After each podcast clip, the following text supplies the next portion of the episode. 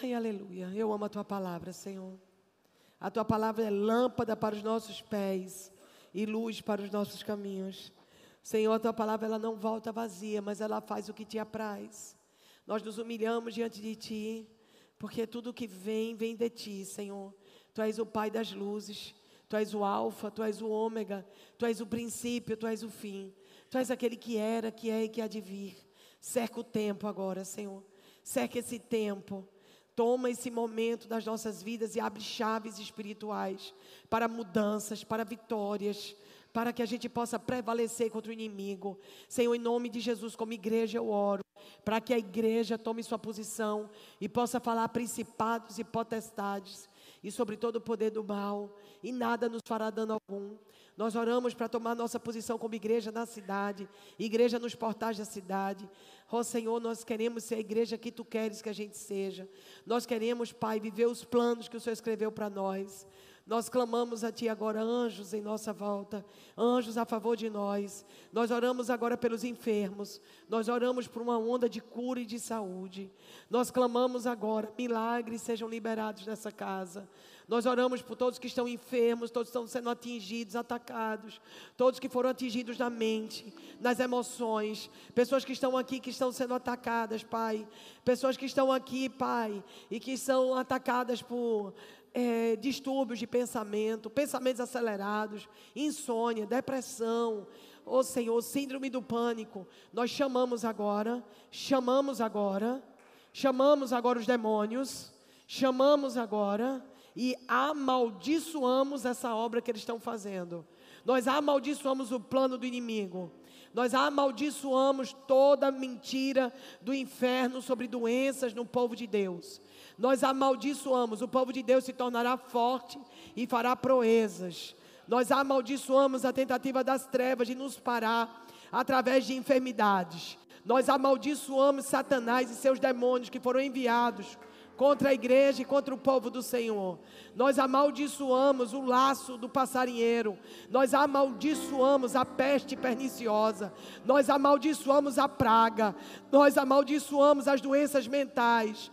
Nós amaldiçoamos os distúrbios, a ansiedade, o desejo por açúcar, desejo por doce, pessoas que não se alimentam bem. Nós quebramos agora o espírito de glutonaria, o espírito de ansiedade. Nós chamamos os hormônios para estarem equilibrados com a, a provisão do céu, a maneira como o Senhor nos fez no ventre da nossa mãe. Nós chamamos agora um equilíbrio perfeito, um relógio perfeito no nosso corpo nós declaramos corpo, alma e espírito íntegro, íntegro, inteiro, inteiro. Nós chamamos os corpos, nós chamamos as almas, nós chamamos o espírito, nós chamamos agora para serem inteiros, inteiros, íntegros, não serão partidos, não serão bipolares.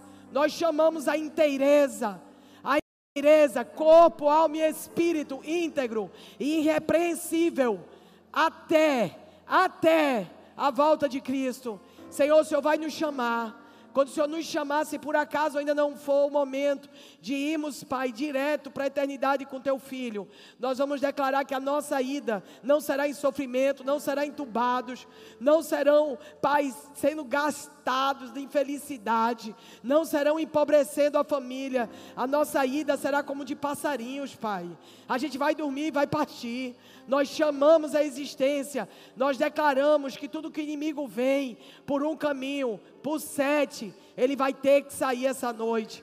Como igreja, o Senhor diz no Salmo 133 que como é bom e agradável quando os irmãos vivem em união, a unidade faz as bênçãos virem. A unidade da igreja, o amor e a compaixão uns pelos outros, a misericórdia, a intercessão faz com que, como é bom e agradável, quando os irmãos vivem, vivem, desfrutam a vida em união. Ali, ali, Deus ordenou sua bênção para sempre. Nós declaramos que somos uma igreja de unidade. Nós declaramos que temos compaixão uns pelos outros. Nós declaramos que amamos aos outros. Nós declaramos que perdoamos aos outros. Nós declaramos que consideramos os outros superiores a nós mesmos. Nós declaramos que o bem-estar do nosso irmão é mais importante do que o nosso. Nós declaramos que a igreja é mais importante do que minhas emoções, que o que é melhor para a igreja é mais importante do que é melhor para mim. Nós colocamos a casa de Deus agora em primeiro lugar. Nós colocamos ela no lugar que ela deve estar. É a única casa que vai ficar de pé nos últimos dias. Nós declaramos agora um compromisso de cuidar dessa casa, de proteger essa casa, de orar por essa casa. Nós declaramos, nós declaramos que temos um compromisso de dizimar e ofertar e primiciar nós temos um compromisso de ser coluna dessa casa. Nós temos um compromisso de sermos intercessores dessa casa, intercessores do presbitério, intercessores da casa apostólica. Nós chamamos agora, nós chamamos, nós chamamos as bênçãos sem limite sobre esse lugar nós chamamos o lugar onde os irmãos vivem em união. Ali o Senhor ordenou sua bênção para sempre. Nós chamamos as bênçãos perpétuas, as bênçãos perpétuas, até mil gerações, daqueles que me amam e me obedecem. Uma geração louvará outra geração os feitos do Senhor. Uma geração vai declarar a outra, vai contar histórias a outra da fidelidade do Senhor, vai contar os testemunhos, vai celebrar nós chamamos essas verdades bíblicas para as famílias da família 61. Nós chamamos as verdades bíblicas, nós chamamos a bênção da obediência sobre essa casa. Vocês não serão cauda, serão cabeça. Aonde vocês puserem a planta dos vossos pés, será território do Senhor. Vocês não pedirão emprestado, vocês darão emprestado. Vocês serão benditos no campo e na cidade. Vocês serão prósperos na saúde. Vocês não gastarão dinheiros em farmácia. Vocês terão saúde. Vocês serão um povo abençoado nessa terra. E todos quantos virem saberão que a família 61 é chamada pelo nome do Senhor. Aleluia. A Ele. A Ele. Sim.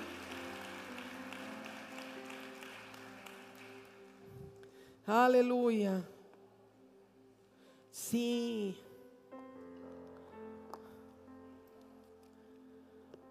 Projeto do Eclésia. Sim, obrigada, pastor Arthur. Gente, o pessoal do projeto Eclésia, eles também pagam várias oficinas de é, que eles fazem aqui, né? As oficinas de fazer bolo, a oficina de informática, a oficina elétrica, eles custeiam vários projetos é, vendendo os bolos de rolo. Então a gente está com a mesinha. Eu não estou enxergando onde está a mesinha hoje. Mas ela vai estar, não vai?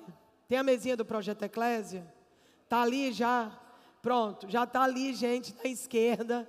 Nós estamos com a nossa mesinha do Projeto Eclésia. Então, compra um bolo aí no Projeto Eclésia, compra as coisas aí, abençoa alguém, ou leva para casa, come esse bolo. A vantagem desse bolo é que ele não engorda muito. Não muito. Mas você vai estar tá fazendo alegria, né, gente? Esse aí é o tipo do bolo que não bota a gente para trás, porque a gente está investindo no reino. Então, abençoa aí o projeto, tá bom? Vamos embora. Glória a Deus. Glória a Deus. Aleluia. Aleluia. Ah.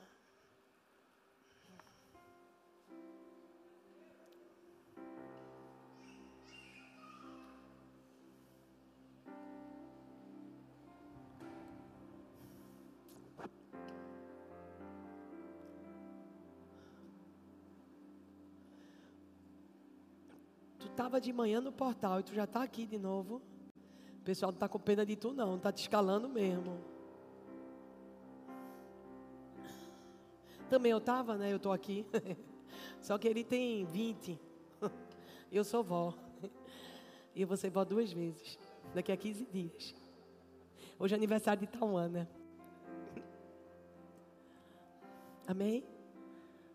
Louvar só para a gente mergulhar nos rios, para que os rios comecem a descer. Senhor, nós não podemos fazer nada sem Ti. Aleluia. Desce os Teus rios. Libera os Teus rios, Senhor. Nós sabemos que um milagre já está acontecendo. Porque enquanto a palavra e a adoração é ministrada, milagres acontecem. Obrigada, Senhor, pelos milagres de hoje de manhã. Obrigada pelos milagres que vai acontecer nessa tarde, viração de dia. Obrigada, Senhor. Consagramos o primeiro dia da semana a Ti. És maravilhoso, és o nosso amado, o amado da nossa alma. Ani, Ledodi, Ledodi, Li. Eu sou do meu amado, meu amado é meu. Aleluia. Aleluia. No vale, profetize. Esse é o tema da palavra de hoje. No vale, profetize. Eu fiz uma live essa semana e esse tema me incomodou. E eu senti que não tinha acabado, sabe? Quando você encerra uma coisa sabendo que Deus não encerrou.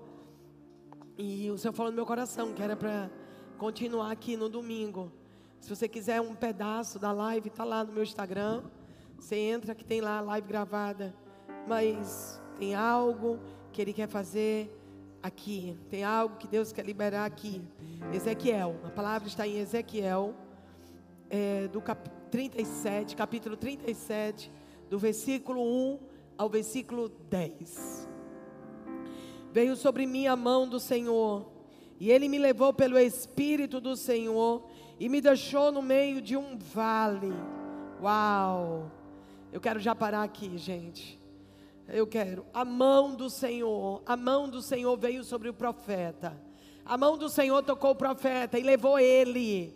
Quando a gente diz, ah, Deus está com a mão sobre mim, a gente imagina, nossa, eu vou viajar, vou para um lugar assim, vou para as praias lá de, de, de, de, de, Porto de Galinhas, né? Eu vou assim tomar água de coco, embaixo de um pé de coco, numa, numa, numa rede. Deus está com a mão sobre mim. Mas a mão de Deus estava sobre o profeta e levou ele para o vale. É um lugar difícil, é um lugar de confronto, é um lugar onde não é confortável, é um lugar onde a gente passa guerra. Quando a gente vai olhando os vales na Bíblia, a gente já vê em Deuteronômio 11, 10 que diz: A terra que passais a possuir não é da terra que saístes, mas a terra que passastes a possuir é terra de montes e de vales. Quer dizer, Deus nos leva para uma terra que tem montes e tem vales. Deus nos leva para lugares que tem montes e tem vales. Eu sei que tem muita gente aqui que ama orar no monte. Mas, gente, deixa eu te dizer, tu é macho mesmo se tu orar no vale. Porque no monte é fácil orar. No monte é monte da transfiguração. No monte você vê tudo de cima. No monte você tem uma, uma, uma dimensão do alto. Mas no vale não. O vale é o lugar onde você desce do monte, onde você passa pela situação difícil, onde você guerreia com demônios. Jesus estava no monte da transfiguração. Quando ele desceu, ele enfrentou o vale do endemoniado. Ele lidou com o endemoniado no vale. E a Bíblia diz que Deus nos leva para o um monte, Deus nos leva para o vale. E a Bíblia diz que os olhos do Senhor estão sobre nós, do início ao fim do ano. Então Deus olha para nós no monte, Deus olha para nós no vale. Às vezes a gente só quer ser crente de monte, querido. A tua raça, a tua teu DNA, a tua força não é quando você está no monte, é quando você está no vale. É no vale que a gente diz que tipo de crente a gente é. É no vale que a gente mostra o nosso DNA. É no vale que a gente mostra a nossa estirpe. Ah, gente, se a gente soubesse as lições que a gente aprende no vale, a gente entraria no vale com autoridade. A gente sempre acha que Deus só vai nos levar para lugares bons e confortáveis, mas Deus não quer o nosso conforto, Deus quer o nosso propósito. Deus não quer te deixar confortável, ok? Se você está aqui nessa igreja essa noite, porque você veio assistir um culto para ficar confortável, os cultos que lhe deixam confortáveis, eles nunca são tão bons. Você entra na academia para ficar confortável? Eu estou fazendo academia, eu sempre me exercitei, mas na viagem de novembro, Deus falou comigo que eu e Fofinho precisava treinar. Porque a gente precisa correr de tal forma que a gente alcance o prêmio. Todos correm, mas aqueles que correm de uma maneira mais preparada, eles alcançam o prêmio. Não adianta correr sem destino. Não adianta você correr por correr. Você tem que correr para ganhar o prêmio. Você tem que correr para ser vencedor. Nós somos mais do que vencedores em Cristo Jesus. Eu não estou disputando a minha vitória, ela já foi dada na cruz. Eu não estou lidando com o diabo para saber se eu tenho vitória. Se eu não tivesse feito nada na minha vida, se eu aos 10 anos tivesse sofrido alguma enfermidade, ficasse parada numa cama, nunca falasse de Jesus para ninguém, nunca lesse a Bíblia, nunca conseguisse estudar, nunca tivesse feito nada na minha vida, eu já seria completamente vitoriosa. Porque a minha vitória não é o que eu faço, é o que ele já fez. O diabo está lidando conosco e ele teme e treme de nós. Por quê? Porque um crente que sabe quem é em Cristo, um crente que sabe da vitória da cruz, ele nunca mais vai ficar sujeito a Satanás, nem os seus demônios. Eu não estou pregando hoje para ser vitorioso. Nós estamos pregando agora para que a gente tenha a certeza que nós já somos vitoriosos. E Apocalipse 12 diz: E eles já venceram. Quando Satanás te mostrar a tua limitação, tua dor, teu vício, teus problemas, as coisas que você errou, as coisas que você fez, o que você não foi bom filho, o que você não foi bom pai, o que você não foi boa mãe, as coisas, porque nós vamos errar, ok? Nós vamos errar. A descobrir isso mais cedo possível vai fazer você sofrer menos. Nós vamos errar. Nós temos boas intenções. Nós temos boas intenções, mas nós vamos errar. Por quê? Porque Paulo mesmo diz: o bem que eu quero fazer, esse eu não faço, mas o mal que eu não quero fazer, esse eu faço. Que triste, que triste. Ele pega a alma dele, põe no colo. Ele pega a alma dele, senta no colo e diz: Alma, você não faz o que você quer, e o que você não quer, você faz. Ele está lidando com a alma dele. Você tem uma alma que precisa ser lidada, conversar, precisa ministrar. E a gente não pode ter uma, uma fé intelectual, a gente precisa ter uma fé espiritual. E a palavra do Senhor diz que nenhuma condenação há para os que estão em Cristo Jesus. As coisas velhas ficaram para trás, e eis que tudo, tudo se fez novo. As coisas velhas estão lá atrás, então, quando você vai buscar alguma coisa velha sua ou de alguém que você ama, você andou para trás. Você teve que ir lá atrás. Porque as coisas velhas estão lá atrás. Elas não estão mais aqui. Elas já foram pagas. É, eu falei hoje de manhã que a palavra não é a mesma, mas é o que Deus está falando comigo essa semana. Então, acaba sendo, porque eu não tenho um discurso pronto. Eu tenho uma palavra profética para liberar. Então, que Deus tem falado comigo é que muitas vezes a gente está preso numa situação, amordaçado numa situação que já foi resolvida. Nós andamos em culpa, uma culpa que já foi paga. Nós não desfrutamos a vida, porque estamos presos a situações que, que já foram pagas, Jesus já pagou a conta. A gente vê o budismo, a gente vê os espíritas, os, os adoradores de Maomé, eles têm que sentar na mesa e pagar a conta. Eles precisam pagar o karma. Eles precisam pagar débitos. Sabe por quê? Porque esses deuses falsos não pagaram a conta. Jesus sentou conosco na mesa e disse: A conta está paga. Jesus é o único que pagou a conta. Eles podem ter vindo, eles podem ter inspirado algumas pessoas, eles podem ter feito algum bem, claro, mas eles não pagaram a conta. Jesus pagou uma conta, uma conta que não era dele, a conta era minha e sua. Ele pagou sua conta. Você já esteve alguma vez em débito com alguém que isso tirou seu sono? Você já esteve alguma vez em débito com um banco? Um débito na justiça, que isso fez com que você não desfrutasse a vida, você dormia e acordava pensando naquele débito. Pois é, imagine um débito que você não podia pagar, um débito que você não conseguia prover. Jesus disse: Me dê a conta, porque eu rasguei o escrito de dívida que era contrário a vocês. Jesus rasgou a nota promissória que a gente assinou para o diabo, gente. Porque veja, uma coisa é dever para o banco, outra coisa é dever para o juiz, outra coisa é dever para o diabo. Nós devíamos ao diabo, nós demos a ele uma procuração e uma nota promissória assinado, porque você fez aquilo que o diabo te condena que você fez. Você provavelmente fez. Você provavelmente pecou. Aliás, todos pecaram. Todos pecaram e foram destituídos da glória de Deus. Mas se confessarmos nossos pecados, Ele é fiel e justo para nos perdoar de todo pecado e nos purificar de toda, não é algumas. Por favor, bereanos, não é algumas, são todas as nossas injustiças. Todas foram pagas.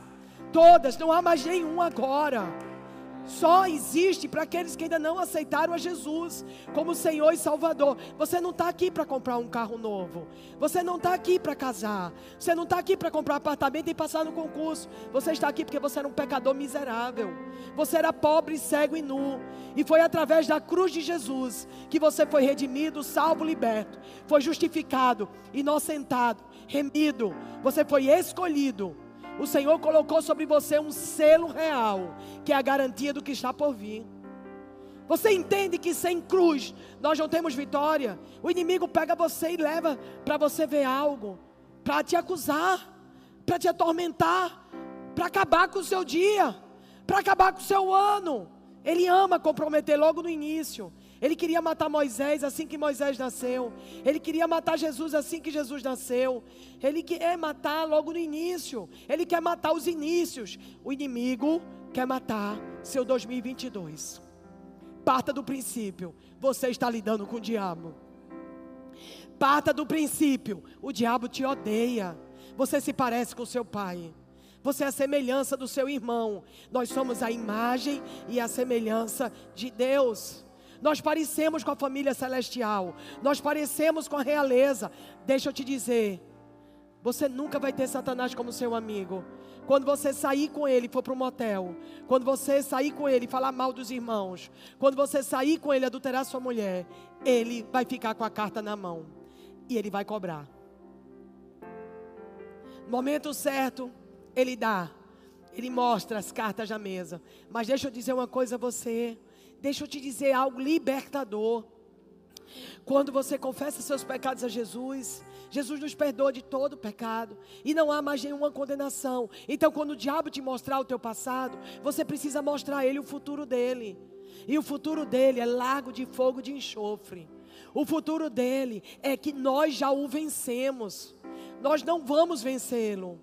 Não, nós não vamos vencê-lo. Nós o vencemos na cruz do Calvário. O pecado foi vencido, a morte foi vencida, a enfermidade foi vencida. O castigo que nos traz a paz estava passado, estava sobre ele.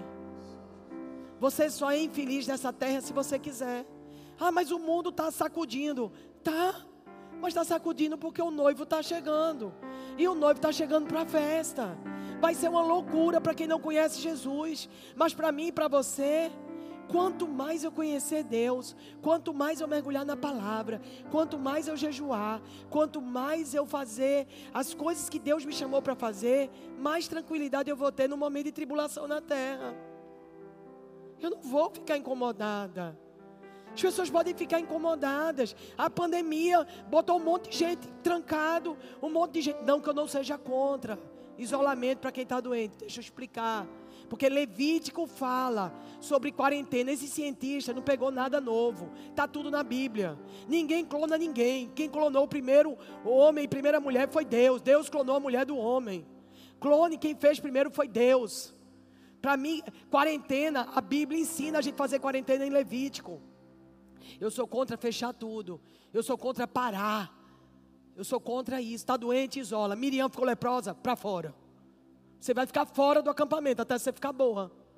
É isso que Deus está chamando a gente. É, é isso, gente. A gente tem que olhar a luz da Bíblia. Não tem nada novo embaixo do, do céu. Tá tudo escrito na Bíblia, tá? Tem nada novo. A Bíblia tem tudo. Quando eles descobrem alguma coisa e botam na internet, já é alguma coisa que a Bíblia já tinha falado antes. Tá? Tem nada novo, gente. Nada novo. Quando eles levantarem o primeiro homem, que eu acho que vai ter qualquer momento desse, eles vão levantar mortos. Eles vão. Mas Jesus já levantou dos mortos.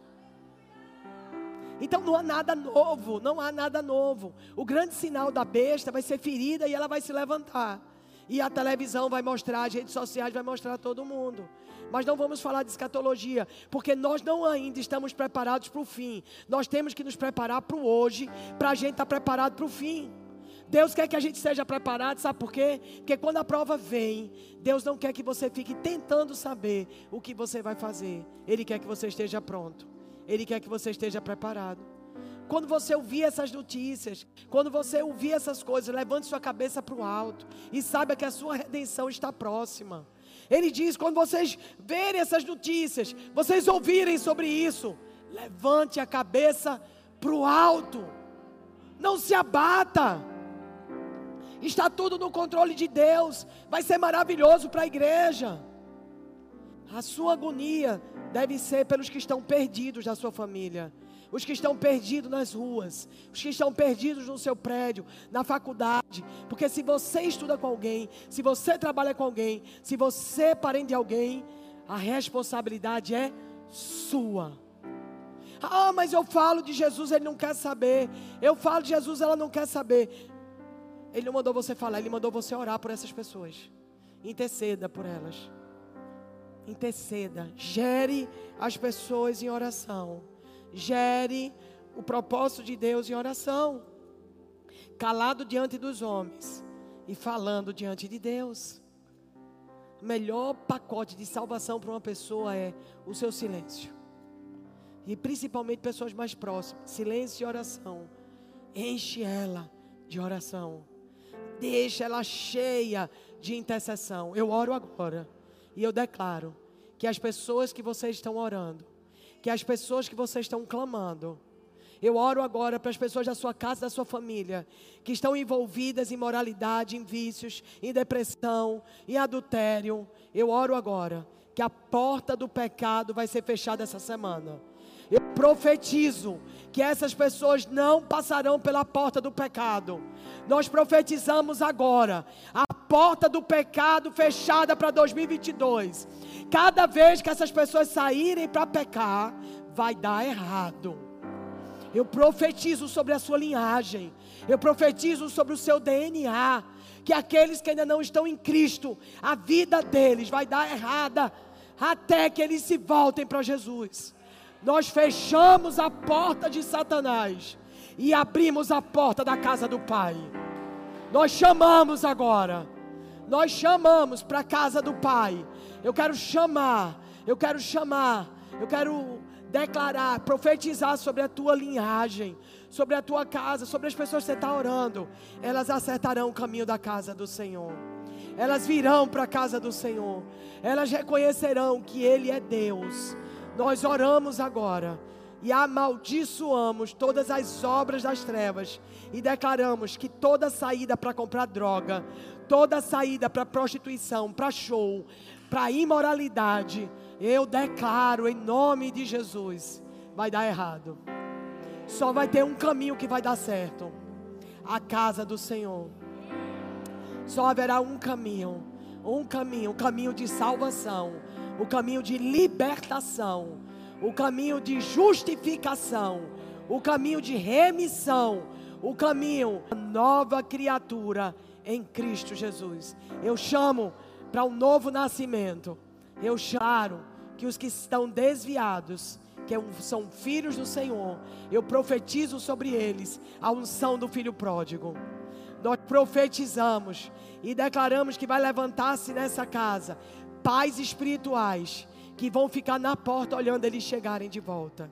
Nós profetizamos pais espirituais que abraçam um pródigo. Nós oramos pela unção do pródigo e a unção do pai do pródigo. O pródigo em arrependimento e o pai do pródigo em acolhimento. Fechamos essa palavra, proibimos o inimigo tocar, ordenamos as trevas para sair agora, em nome de Jesus. A Ele, a Ele. Oh, oh, sim as trevas estremecem. Jesus, Jesus, sim, não temerei. Jesus, Jesus, as trevas estremecem. Jesus, Jesus, não temerei.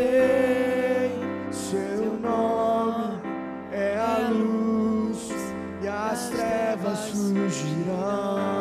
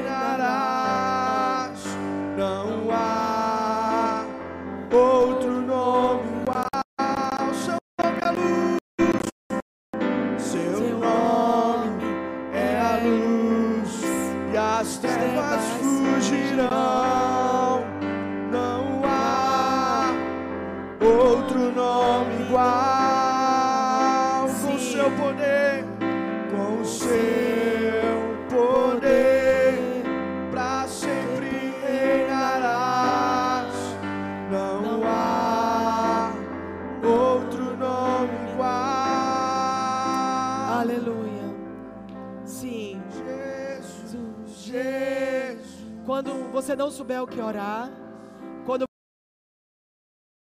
declare Jesus. Vamos. Não Jesus. temerei, Jesus, Jesus. Jesus, Jesus. Abra sua boca. As trevas estremecem. Jesus, Jesus, não temerei, não temerei. Jesus, Jesus. As trevas estremecem. Jesus, Jesus, não temerei. Seu nome é a luz e as trevas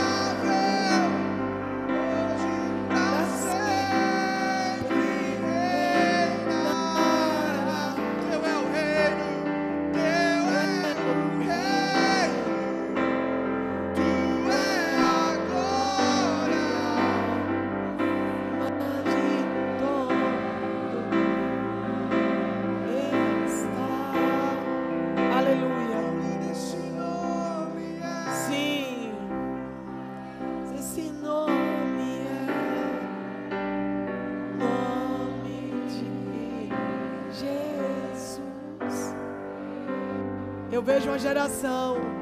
Eu vejo uma geração. Vocês são mais do que vencedores. O Senhor está tornando uma igreja mais do que vencedora. Treinada no vale. Sabe estar no monte, mas sabe estar no vale. Ninguém pode ficar muito tempo no monte. Sabe por quê? Começa a dar problema de audição. A altitude começa a fazer mal para você. Ninguém fica o tempo todo no monte. Deus não nos treina no monte porque saberia que a gente ia ficar com problemas. Problema de olhar todo mundo de cima. Problema de visão, problema de audição, problema de altitude. Fofinho subiu no Monte Sinai. Demorou uma madrugada inteira subindo, passou sete horas caminhando para pisar no Monte Sinai. E a vista de lá é maravilhosa. Mas é um lugar que a altitude começa a lhe fazer mal se você ficar muito tempo. Deus não nos chamou só para montes.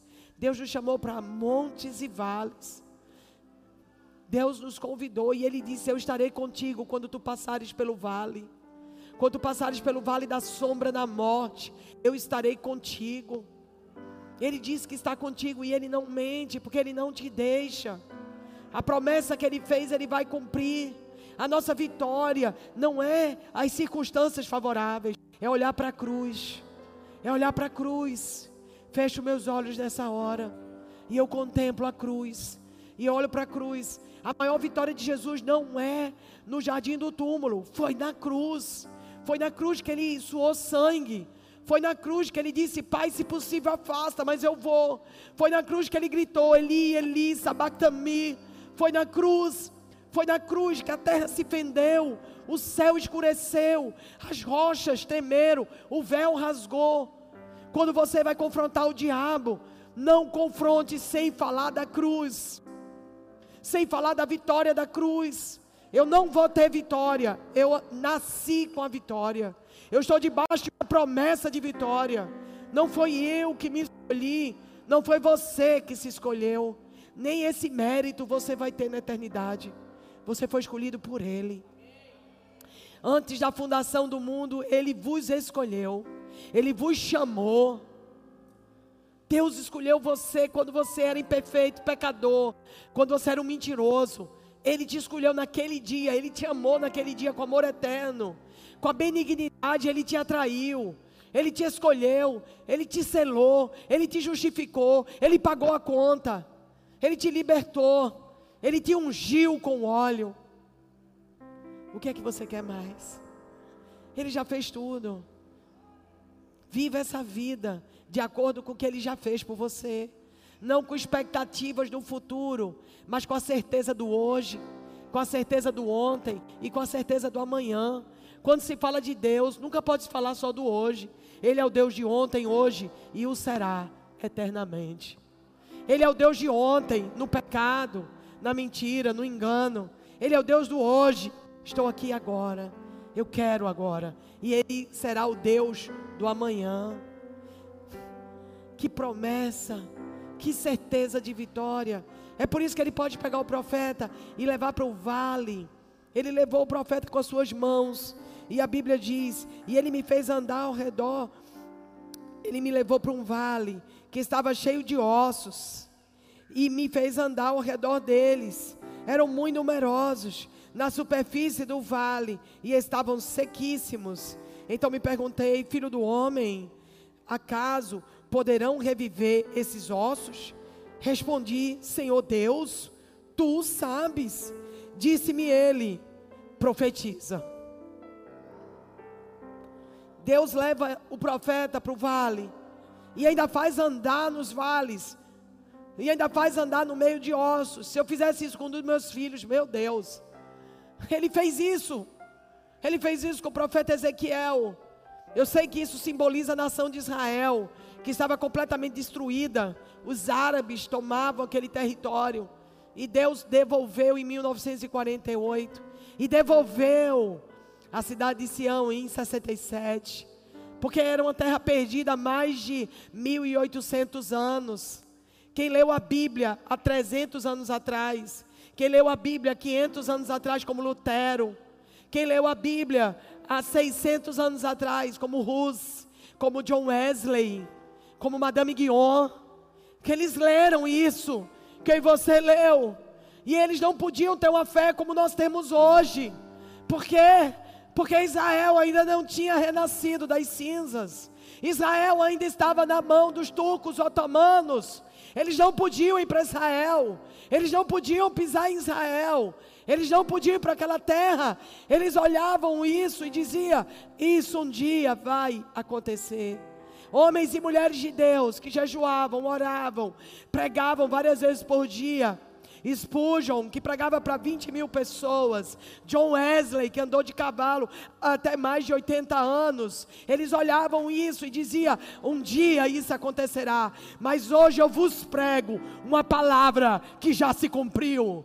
Hoje eu anuncio nessa casa Anuncio no dia 16 de janeiro de 2022 um Deus que não mente, um Deus que cumpre o que promete. Se Deus cumpriu essa palavra, por acaso Ele não vai cumprir as suas promessas?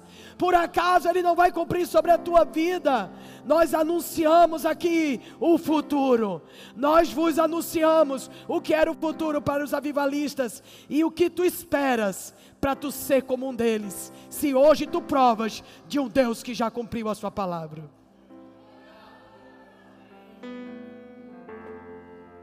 O que nós esperamos. Eles tinham bem menos do que nós tínhamos, do que nós temos, e eles se lançaram ao mundo e eles alcançaram vidas. Nós somos a geração que mais já viu a Bíblia cumprida. Eu, você não jogaria dardos, eu não jogaria roleta russa, porque a Bíblia já se cumpriu mais de 85%. Querido, se o professor fez lavagem cerebral com você na faculdade, eu quero te dizer que eu não arriscaria confiar no homem que não vai ressuscitar no homem que tem um conhecimento limitado intelectual, eu não trocaria por um conhecimento espiritual ilimitado. Quando a gente conhece a Bíblia, a nossa mente expande para um conhecimento espiritual ilimitado sobre as verdades de Deus. O que nós estamos esperando para ser a geração que vai fazer mais do que as gerações passadas fizeram? Se nós já temos as verdades cumpridas. Até para ser inteligente, aceite Jesus até para ser inteligente, corra e aceite Jesus. E ele disse: profetiza. Eu não vou adiantar, não vou ler tudo, mas a Bíblia fala que ele profetizou sobre o vale de ossos secos, e os ossos começaram a fazer barulho e se juntar um ao outro, eles batiam uns nos outros. Tem algumas imagens. Se o pessoal conseguir aí na mídia a imagem da restauração dos ossos secos, tem um videozinho, eu esqueci de colocar. Se vocês quiserem acharem e acharem por bem, estamos aqui. É, esse vale de ossos secos começou a bater osso no osso, começou a fazer barulho. O vale, quando foi profetizado no vale, há um sacudir, há um sacudir a palavra do Senhor em Hebreus 12 diz: Ainda uma vez eu abalarei os céus e a terra, e tudo que pode ser abalado será abalado. É hora da igreja se levantar e profetizar. É hora da igreja se levantar e profetizar no vale. Deus já sabe que você está com problema. Deus já sabe que isso é um problema. Deus já sabe que seu filho está nas drogas. Deus já sabe o resultado do exame. Deus já sabe a falência da empresa. Deus já sabe o problema e a luta que você está vivendo. Mas o que Deus quer ver essa noite é: profetiza. Profetiza. A Ele. A Ele. A Ele. Deus te levou para o vale. Foi Deus que te levou. Não foi seu pai que te colocou no vale com dívidas, não foi sua mãe, não foi seu marido quando adulterou, não foi seu filho quando gastou nas drogas, não foi sua filha quando se prostituiu. Deus te colocou no vale de ossos secos, e você vai murmurar desse vale até quando? O vale não é lugar para murmurar, é lugar para profetizar. Deus nos chama para profetizar no vale. Deus poderia ter restaurado aquele exército de ossos secos, poderia, mas Deus queria dar a glória para os filhos dos homens. Deus queria dar a glória para o seu povo. Deus queria dar a glória. Homens entraram em Jerusalém. Homens entraram pela porta do leão, tocando chofar, em 1918. Homens precisaram pegar em armas, homens precisaram ir para a guerra, homens precisaram lutar, homens precisaram se posicionar, homens morreram na conquista de Jerusalém, judeus foram sacrificados, seis, oito, seis milhões ou oito, perdão. Seis milhões de judeus morreram na câmara de gás, viraram cinzas, mas havia uma promessa, havia uma profecia. A profecia existe, mas não quer dizer que você não vai se levantar e andar no meio do vale de ossos secos. A profecia existe, Deus vai fazer, mas precisou de soldados guerrear. Precisou de soldados ir para Jerusalém para guerrear. Como também nós vamos subir para guerrear a favor de Jerusalém. Porque a igreja vai ficar do lado de Jerusalém quando estourar a guerra das nações. Eu quero estar lá. Eu quero estar lá. Eu quero estar de fuzil na mão, quero estar de coturno, quero estar de roupa de exército. Eu quero guerrear, porque eu sei que existe a promessa, mas eu quero ser parte da promessa. Eu quero enviar recursos financeiros. Eu quero abrir igreja em Israel. Eu quero ganhar os judeus para Cristo. Ele prometeu. Mas ele conta com você. Ele prometeu e ele vai fazer. Mas eu quero ser parte. Eu quero ser cooperadora com Cristo. Eu não posso ir para a Bahia. Eu queria ter ido para a Bahia. Eu não posso ir para a Bahia. Mas os recursos podem ir para a Bahia. Nem sempre a gente vai conseguir ir para todos os lugares. Mas a gente pode chegar nos lugares. A gente pode ser parte do que Deus está fazendo. E talvez você tenha que vencer o seu próprio vale de ossos secos. Talvez você está num vale e você acha que vai morar no vale, mas vale não é lugar de morar, vale é lugar de passar. Aqui a Bíblia diz, em Joel 3, 1 e 2. Se por favor puderem trazer mais um copo d'água para mim natural, obrigada, pastor. É, Joel 3, 1, 2 diz: Eis que naqueles dias e naquele tempo, em que mudarei a sorte de Judá e de Jerusalém, congregarei todas as nações e as farei descer ao vale de Josafá. E ali eu entrarei em juízo com elas, por causa do meu povo, da minha herança, Israel, a quem eles espalharam por entre os povos, repartindo a minha terra entre si. Vale de Josafá. Deus diz assim: Eu vou mudar a sorte do meu povo. E Ele leva o povo para o vale de Josafá, para o vale da decisão. Querido, é no vale que você desce do muro. É no vale que você toma as melhores decisões da sua vida. É no vale que você diz a quem vai servir, se é Deus ou se é mamon. É no vale é no vale que a nossa glória é revelada. Nós somos portadores de glória. Deus nos deu a glória dele. Ele, nós participamos com ele da glória. Como? Se comigo no meu sofrimento vocês participam, vocês participarão também da minha glória. Nós estamos indo de glória em glória. Nós estamos indo numa graça cada vez maior. A terra se encherá do conhecimento da glória do Senhor. Nós temos um nível de glória maior do que Spurgeon, do que John Wesley teve. Obrigada, pastor. Nós estamos num nível de glória maior. A terra está se enchendo mais e mais. Eu sei coisas que minha avó não sabia. E minha avó era crentona. Eu sei coisas que minha bisavó não sabia. E minha bisavó, mamãe Lia, era crentona. Porque minhas filhas sabem de coisas que eu não sei e elas vão ter um nível maior do que o meu. Por quê? Porque a glória aumenta na fidelidade das gerações. Por que, que o inimigo quer desviar você? Porque ele quer arrebentar com seus filhos. O problema do inimigo, parar eu e você, é parar o galardão. Gente, tudo aqui na terra que a gente deposita, a traça e o ferrugem vai roer. Mas o que a gente deposita no reino vai virar galardão. Você vai morar em palafitas? Eu quero cuidar dessa casa. Eu quero cuidar das casas do Senhor. Eu quero cuidar. Sabe por quê? Porque eu quero fazer com que o reino de Deus aumente mais e mais em glória. A minha glória é saber que tomamos a casa de um pagode. A minha glória é saber que está abrindo várias igrejas. A minha glória é saber que a cidade de Recife vai ser palco do avivamento. Se aqui teve a primeira moeda, a primeira ponte, aqui vai ter o primeiro avivamento. Eu chamo as primícias de Recife. Por isso que nós fazemos culto de primícias. Isso não é religioso, isso é profético e espiritual. É porque tem coisas que profético você só entende 5, 10 anos depois. O profeta não vive aqui, o profeta vive lá. O profeta já está nas coisas do alto. O profeta já viu a restauração de Suape. Antes de Suape dizer que ia ser restaurado, o profeta já disse que Suape seria restaurado. Quando Suape entrou em colapso, Deus deu Jeremias 31 e 32. Aqui nas primícias que a gente está morando aqui nessa casa. Antes de cair, o profeta já vê a restauração. Por isso tem coisas que você não vai entender agora. O profético não é para entender, é para crer. O profético diz: Tu terás um filho. O útero diz: Acabou, cessou meus dias de mulher. O profeta diz: Tu serás mãe, Sara.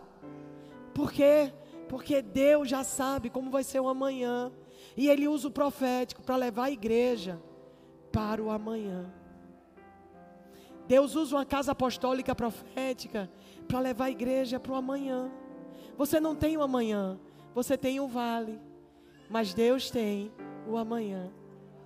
E Ele pega você essa noite e leva você para o casamento restaurado. Leva você para a provisão. Leva você para o seu filho pregando a palavra. Leva você quando você já estiver nas nações. Leva você quando você se formar. Leva você quando você passar no concurso. Ei, já está pronto amanhã. Se mova como se já fosse.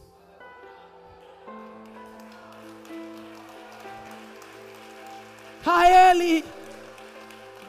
Isaías 46 diz: E antes de começar, Ele já terminou.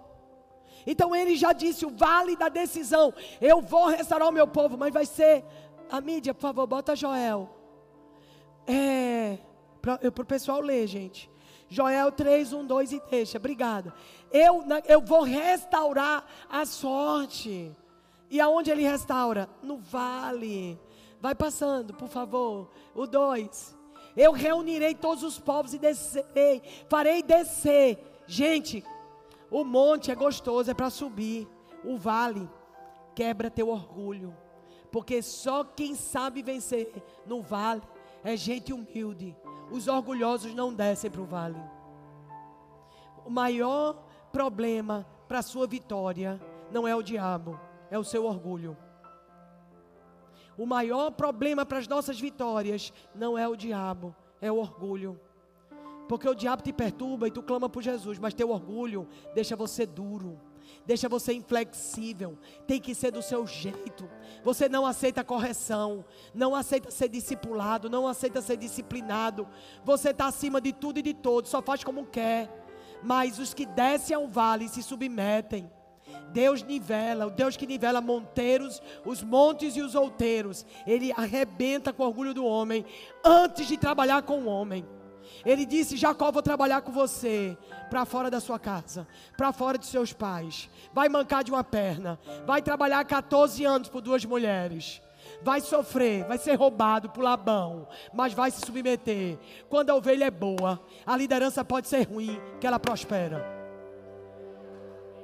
Não me fale de liderança ruim. Porque quando a ovelha é boa, ela prospera debaixo de gente ruim. Samuel prosperou debaixo de Eli, Davi debaixo de Samuel, de Saul, Davi debaixo de Saul e Jacó debaixo de Labão. Cara, quando a estirpe é boa, não tem demônio que dobre. Tu tá reclamando que tu não está prosperando, não é a tua liderança que é ruim, é tu que parece com a tua liderança. Porque Deus põe liderança ruim na nossa vida para expurgar de nós as coisas daquela liderança. Para você dizer, eu nunca vou fazer o que ele está fazendo, mas me submeto a ele. Me submeto a coisas erradas. Me submeto, não coisas erradas que vão contra a Bíblia. Coisas de você ver que você foi violado, que você foi injustiçado. Você se cala se cala, porque o exaltar é de Deus e o se quebrantar é do homem. Caba, se tu for bom, tu aguenta o Saul, tu aguenta o Labão e tu aguenta o Eli. Não vem me dizer que tem problema com liderança. Não me vem dizer isso. Não me conta isso, porque eu sou prova viva. Todas essas lideranças quiseram destruir. Labão queria a riqueza de Jacó. Saul queria matar Davi. É no vale que o nosso caráter é formado. É no vale que a gente é fortalecido. É no vale que Deus decide a nossa restauração. Deus está nos chamando para um tempo onde Ele vai poder ministrar a gente no vale. Tem coisas que acontecem na vida da gente, mas meu Deus, eu não esperava por essa. Eu não queria, se a gente tivesse a dimensão do que Deus faz no vale, a gente não ia reclamar de Deus quando Ele chamasse a gente para um tempo de vale. Querido, o vale é o seguinte: é um caminho, não dá para voltar, não dá para ficar, só dá para passar. Então passa rápido. Passa rápido no vale. Aprende tudo que você tem que aprender nesse vale, para você não ter que voltar nele. Você vai enfrentar outros vales da sua vida, mas não vai enfrentar mais esse. Não vai mais viver preso nesse.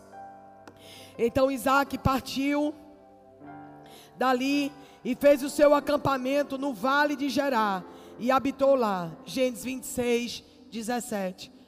É, Gênesis 26, 17. Quando os homens do lugar lhe perguntaram sobre sua mulher, não. 17. A gente vê que Isaac prosperou muito. É uma palavra que eu até libero esse ano sobre a sua vida. Que ele cavou poços e naquele ano ele prosperou cem vezes mais. Em um ano ele prosperou cem vezes mais, cavando poços. Primeiro cavou um que deu sítnia, confusão. Cavou, deu Ezequiel, discussão. Até que ele vai para o vale. E no vale, o Senhor diz assim: e ele acampou no vale e ali se estabeleceu. Quando a gente vê o final da história de Isaac nesse capítulo, é: e ele prosperou naquele ano cem vezes mais. Querido, no lugar de cada guerra, tem um lugar de uma grande prosperidade. Seja espiritual, seja emocional, seja financeira. Quando Deus quer abençoar um homem, Deus tira esse homem para o vale. Quando Deus quer nos abençoar, Ele nos leva para um tempo no vale. Porque é no vale que a sua sorte é mudada. Ele disse: desça para o vale de Josafá, porque eu vou mudar a sorte de Judá. Estou terminando. Salmo 84, 5 e 6. Bem-aventurado o homem. Ok, vou nessa. Como são felizes os que em ti encontram forças e os que são peregrinos de coração. Ao passarem pelo vale de Baca, fazem dele um lugar de fontes. As chuvas de outono também o enchem de cisternas. O que é isso aqui, família? Por favor, passando pelo vale de Baca, faz dali a sua fonte. Como é que um vale pode ser minha fonte? Por favor, me ajude nisso essa noite.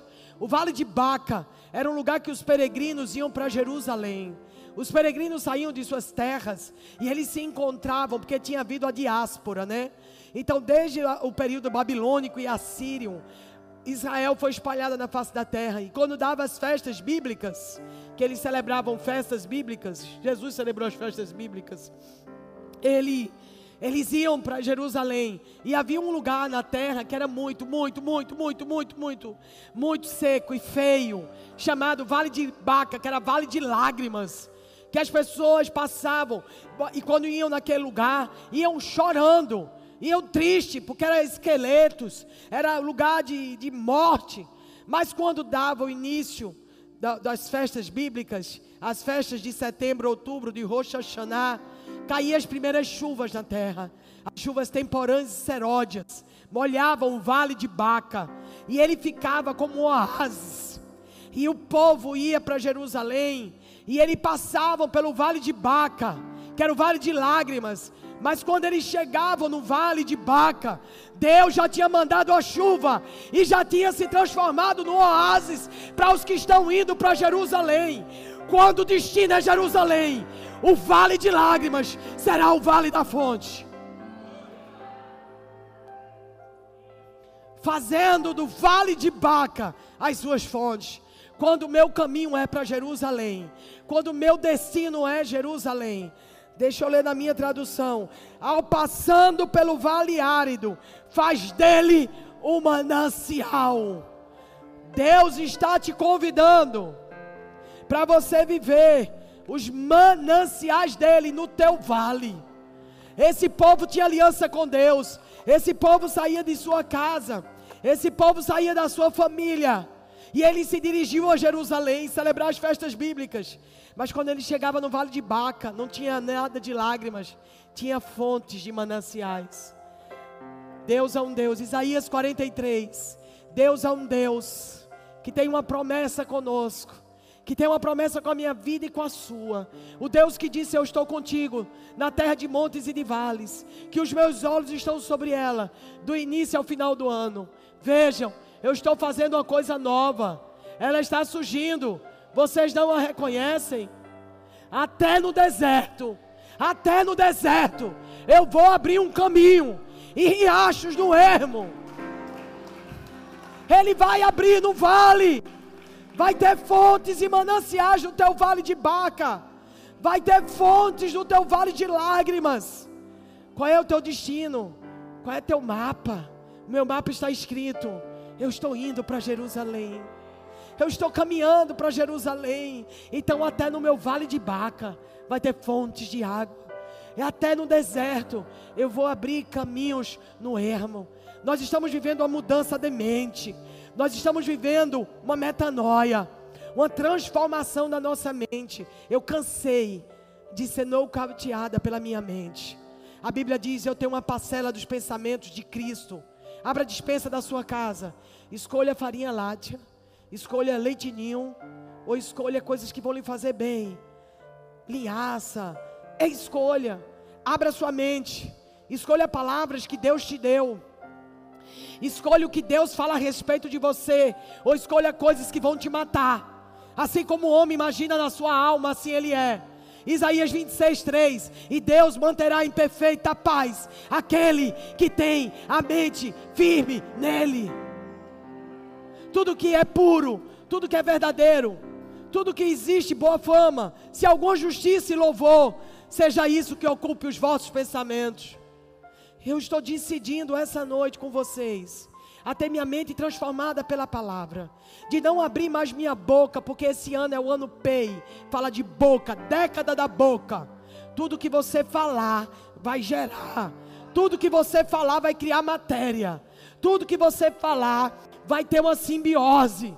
Você precisa falar a palavra. Você precisa falar o que a Bíblia diz sobre as situações por mais que seja tentador, eu reconhecer que eu estou no vale de ossos secos, eu não direi que é o vale de ossos secos, eu direi: levanta-te, levanta-te, ossos. Ezequiel não disse, levanta-te, ele não disse, ossos, olha como está a situação, ao contrário, ele disse: levanta-te.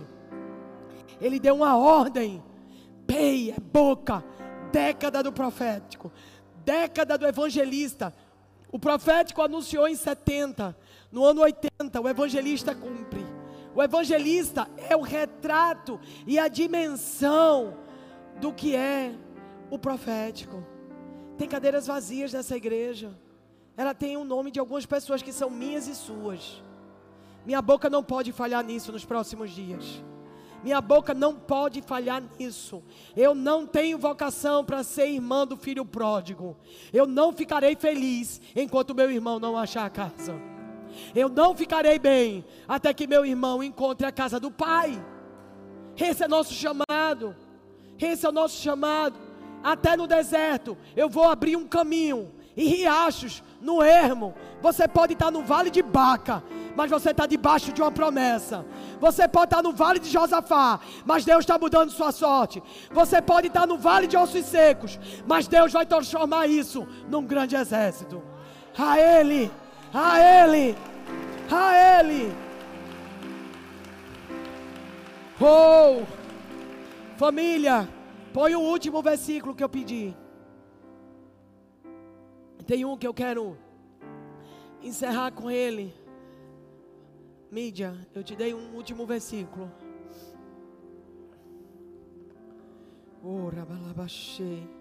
Palavra, palavra, palavra. O fundamento é a palavra. Palavra. Isaías 66, 12 e 13. Obrigada. Pois assim diz o Senhor. Ai, eu amo quando Deus diz, pois assim diz o Senhor. Faça é meu. É meu. Meu pai está falando comigo. Seu pai está falando com você. Pode subir, louvor.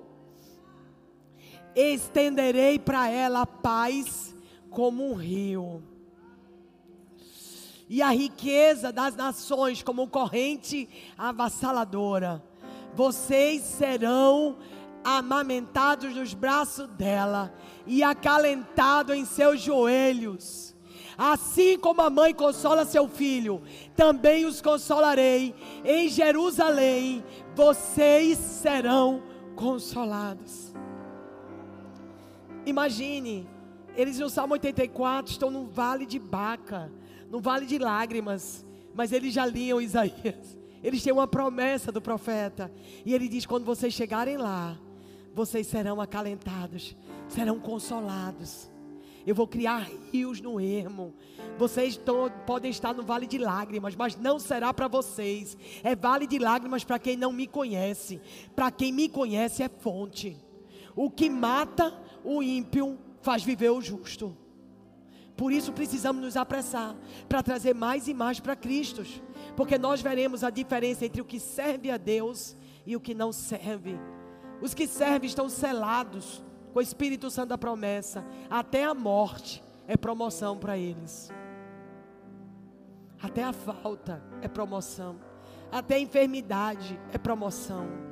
Deus permite vales para que a gente possa superá-los, para que a gente possa crescer neles, para que Ele possa nos abençoar nos vales. Quando Ele dava um vale para o seu povo, Ele dava a bênção no vale. Nunca mais reclame do vale. Faça dos seus vales hoje uma fonte, onde vai jorrar as águas de vida eterna. Pegue essa dor que você está carregando, essa angústia que você sofre, esse luto que você está vivendo. Pegue essa falta de recursos financeiros, essa luta dia a dia para colocar a feira em casa. Pegue hoje e transforme esse vale. Transforme ele num vale de fontes de águas que vão jorrar. As águas vão jorrar, Deus está sacudindo a terra para que a riqueza seja transferida para a casa do Senhor. Você que entrou nessa casa um dia, no vale, e hoje está próspero, que a tua prosperidade aumente mais e mais. Que tu cresças mais e mais. Que tu aumente mais e mais. Mas hoje eu quero falar para os que estão vivendo esse vale, para te encorajar, porque você está no lugar onde Deus vai mudar a tua sorte. Eu oro, Senhor. Eu oro por firmeza. Eu oro, Pai, para que a gente possa resistir ao diabo, para que a gente possa ficar firme no lugar que o Senhor nos colocou, nas pessoas que o Senhor nos entregou. Nós oramos essa noite, Senhor. Há vidas aqui debaixo de vales, há vidas aqui que estão no vale de ossos secos, no vale de Baca. Há vidas aqui, Senhor, que estão como Isaac depois de tanta confusão, discussão, finalmente chega no vale e acampa naquele vale. E parece que esse vale não vai ter nada, mas é o lugar que o Senhor vai mudar a sorte. Senhor, nós oramos essa noite. Um fortalecimento, um desejo profundo e secreto de estar sós com Deus, de ler a palavra, de buscar no Senhor, de orar e jejuar que se levantem crentes corajosos nessa casa. Que se levantem homens e mulheres ousados no Senhor. Que se levantem homens e mulheres que não se envergonham do Evangelho. Que se levantem homens e mulheres que põem a mão no arado e não olham para trás. Que se levantem homens e mulheres que vão perseverar até que se cumpra a promessa. Que se levantem homens e mulheres que sejam revestidos de poder do alto. Que sejam cheios do Espírito Santo. Nós oramos e pedimos perdão pela nossa boca, por todas as vezes que a nossa boca é usada para destruir em vez de construir, para amaldiçoar em vez de restaurar, para dizer coisas que a gente sabe que compromete o nosso destino. Eu oro para um alavancar, eu oro por uma unção nova de invadir o território do inimigo, saquear o inferno e tomar posse do que lhe pertence. Eu oro para que os vitoriosos fiquem de pé. Eu oro para que homens e mulheres, crianças, jovens, aqueles que o Senhor já marcou como mais do que vitoriosos em Cristo Jesus. Eu oro para aqueles que vão ter mudança de sorte. Eu oro pelo vale de ossos secos que está se transformando num grande exército. Eu oro, porque no meio do vale Isaac prosperou e você vai prosperar. Eu oro em nome de Jesus, que no meio da enfermidade haverá cura, provisão. Eu oro que no desespero de pagar contas de início de ano, haverá uma provisão, que o Senhor vai criar rios no ermo. O Senhor fará uma coisa nova. E a sua mente vai estar em Cristo Jesus, firmado, posicionado para conquistar o que é seu, o que lhe pertence. Eu oro para que haja uma cura emocional na sua vida, para que você não seja compelido pelo inferno, para abrir mão daquilo que o Senhor lhe entregou. Eu oro por uma mulher de fogo em volta dessa casa, por uma provisão sobrenatural sobre esse terreno, sobre essa casa, sobre os muros dessa casa. Eu oro que o povo que vai comprar esse terreno vai começar a ficar rico e milionário. Eu oro para que haja empresas abertas, fábricas vão abrir. Eu oro, eu oro por um crescimento exponencial em 2022. Eu oro que você vai ser um sustentador de missões da casa do Senhor. Eu oro que será grande o teu galardão e a tua coroa terá pedras. Eu oro que a sua riqueza não estará onde a traça e o ferrugem corrói.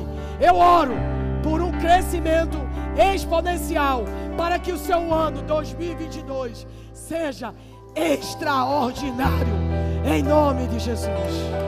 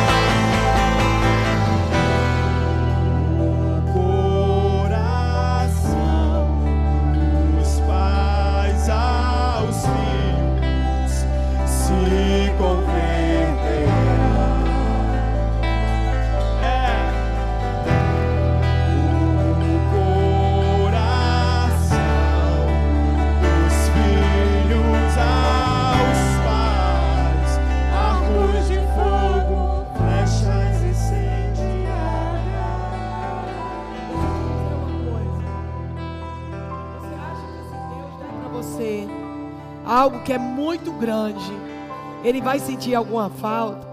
Gente, me ajuda só um pouquinho, porque eu tô com a voz já acabando. É o segundo culto de hoje. Glória a Deus. Eu amo fazer isso. É como um fogo queimando dentro de mim. Você acha que Deus tem problema hoje se te der 10 milhões? Ele tem problema se te der um apartamento? Ele tem problema se restaurar teu casamento? Ele vai ter crise porque te deu algo? Não. Quem está em crise somos nós, que não sabemos pedir. Que não sabemos pedir. Deus é a fonte de tudo que há e tudo que existe. Ele é a fonte. Aprove Deus. Aprove Deus através do seu filho Jesus te dar vitória em todas as áreas de sua vida. Nós não precisamos pedir desculpa para prosperar em todas as áreas. Nós não precisamos sentir culpados se a gente prosperar em tudo. Onde botar a mão, Salmo 1. O homem que é um homem justo, ele não anda no caminho dos ímpios, mas o seu prazer está na lei do Senhor, e ele medita na sua lei de dia e de noite, e tudo que este homem fizer, prosperará. A prosperidade está no seu DNA. O DNA da realeza é prosperar em tudo que faz. Deus não tem crise se te der uma casa. Ele é dono de toda a terra. Salmo 24 diz: Minha terra e tudo que nela possui. Quer dizer, todas as fazendas. Por favor, comece a sonhar com coisas maiores. Porque o ano mudou. E coisas maiores nós faremos. A terra se encherá do conhecimento da glória do Senhor. Imagine você feliz. O seu vizinho vai olhar para a sua vida e vai querer se converter. Eu já conheci pessoas que moravam em palácios, casas apaineladas e eram infelizes. Eu entrei lá, a pessoa estava para baixo, depressiva, infeliz. Eu já entrei em barraco, que a pessoa estava varrendo o chão batido de terra e ela estava feliz.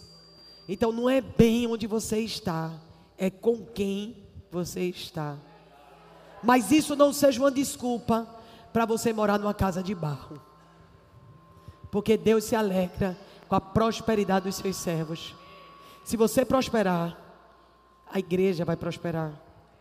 Então, por favor, traga os dízimos e as ofertas à casa do Senhor. A Ele.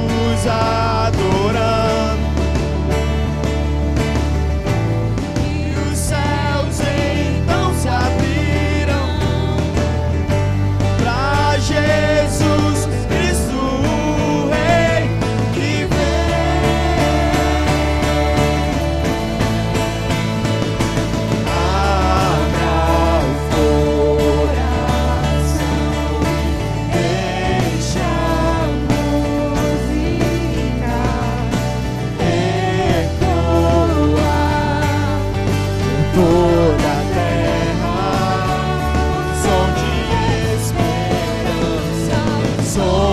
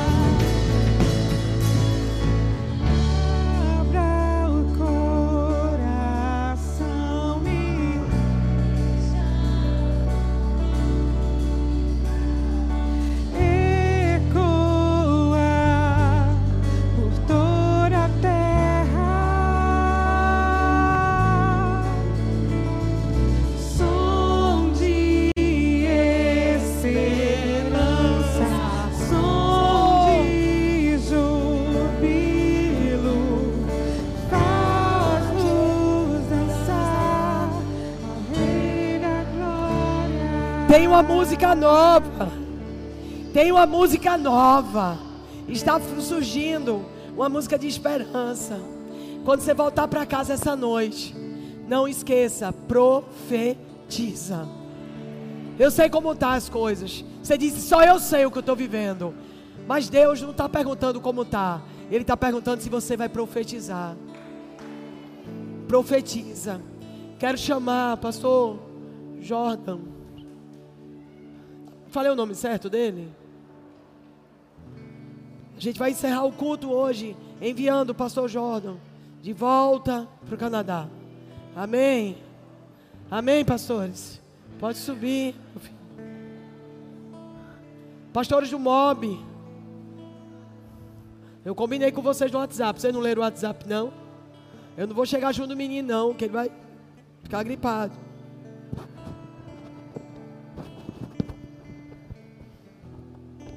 Ora por ele, fofinho. Fica. Cadê o negócio?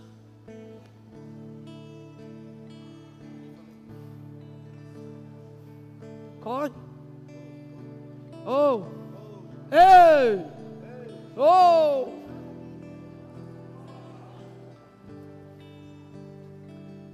Chegou o grande dia, Jordan.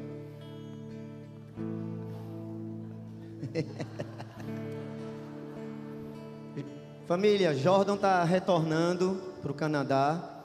Foi um tempo precioso dele aqui. Né? É, esses dias foi até interessante que ele foi lá no portal na terça-feira e ele foi liberar cinco minutos de palavra, né? E quando ele entrou no local para liberar a palavra, as senhoras que estavam lá começaram a fazer coração para ele, começaram a dizer: Eu te amo, eu quero ir também para o Canadá. I love you, fica! mas, mas como a gente é uma casa apostólica, vai! É verdade. É verdade. E eu queria liberar uma palavra, bem rapidinho, fofinho, fofinha. Nós somos uma casa apostólica. Amém. Uma casa de envio, uma casa de fundamentos, onde Jesus é a pedra angular. E, o interessante é o seguinte: Jesus, ele quando nasceu, ele foi crescendo, ele foi crescendo no fundamento de uma casa apostólica no fundamento apostólico para depois ele ser enviado para a obra ministerial. E o fundamento está em Efésios 4:11, que fala sobre capacitação, edificação. E logo depois ele inicia o seu ministério, e esse ministério está onde? Em Isaías 61. E que esse e sobre a vida dele, sobre Jesus estava que o espírito de Iavé, o soberano, está sobre você, Jordan. Aleluia. Porque o Senhor te ungiu para anunciar boas novas aos pobres, enviou-lhe para cuidar dos que estão com o coração quebrantado, proclamar a liberdade aos cativos e libertação do mundo das trevas aos prisioneiros da escuridão. Para anunciar a todos o ano aceitável dia Yahvé, o dia da vingança do nosso Deus, para consolar todos que andam tristes e que essa palavra esteja sobre a sua vida. Aleluia. Como casa apostólica, Amém. uma casa de capacitação. Amém. Nós liberamos e devolvemos você para o seu lugar de origem. Aleluia. Mas cheio do fundamento do Aleluia. Senhor. E lá na sua terra, no lugar que é tão frio, você vai levar o fogo do amor de Jesus. Aleluia. E você vai aquecer os corações que lá estão nesse Oh. fundamento. Aleluia. Você vai abraçar o que estão tristes vai acolher aqueles que estão precisando ser acolhidos, o órfão daquela nação, que lá tem muito órfão. E você vai cheio da presença do Espírito Santo. E assim nós te liberamos, Jordan. Jordan, nós te liberamos cheio da presença do, do Espírito Santo do Senhor. Em nome de Jesus, nós profetizamos como igreja. Aleluia. Nós profetizamos, a Aleluia. palavra do Senhor é mais penetrante do que uma espada e dois gumes. E nós liberamos sobre o seu coração essas palavras de Efésios 4:11 e de Isaías 61 para você colocar fogo naquela nação. Aleluia. E nunca mais, e nunca mais os órfãos estarão sozinhos, porque você vai se levantar como uma resposta para a igreja daquele local, para aquela nação em nome de Jesus. E a família diz: Amém. Em nome de Jesus. Aleluia. Jordan, quero te dar um presente para você levar. Presente. Leva essa bandeira de Pernambuco. Para você não esquecer que essa terra não te negará nada. Que você quis ser filho dessa casa. Você escolheu ser um filho da família 61. E os filhos têm herança na casa. E os filhos têm a provisão da casa. E os filhos têm a herança e o legado. E a porção dobrada de Isaías 61. E o Senhor te diz, Jordan, escreve a visão. Escreve a visão que o Senhor te deu. E faça bem legível sobre tábuas, para até quem passa por ela correndo possa ler. Pois a visão é ainda para esse tempo determinado. O Senhor te deu uma visão. O Senhor te deu um chamado nessa casa. O Senhor revelou coisas a você em Recife. O Senhor falou com você coisas nessa terra. Escreva sobre elas. Que o Senhor te abençoe. E aqui sempre será uma casa. E aqui sempre será uma família. Pegue a sua caravela. E vá para as águas profundas. Nós te amamos. Deus abençoe.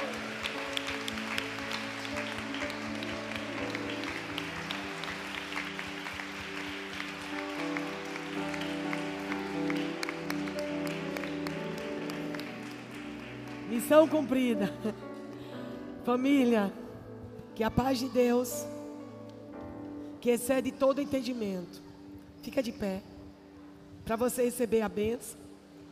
Que a paz de Deus, que excede todo entendimento, guarde o teu coração e a sua mente em Cristo Jesus.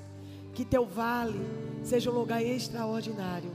Que a tua mente seja o pouso da palavra de Deus que o seu coração seja ardente pelas vidas que ainda não conhecem a Jesus. Que a tua história seja assombrosa para as trevas e maravilhosa para os céus. Que você seja sempre abundante na obra do Senhor. Porque no Senhor o seu trabalho não é em vão. Vão, sejam fortes e corajosos, sabendo que aquele que prometeu é fiel e vai cumprir. No meio deles não havia nenhum enfermo eles tinham todo o ouro e toda a prata. As suas roupas não envelheceram. E eles marchavam firmemente para Canaã. Deus abençoe. Família.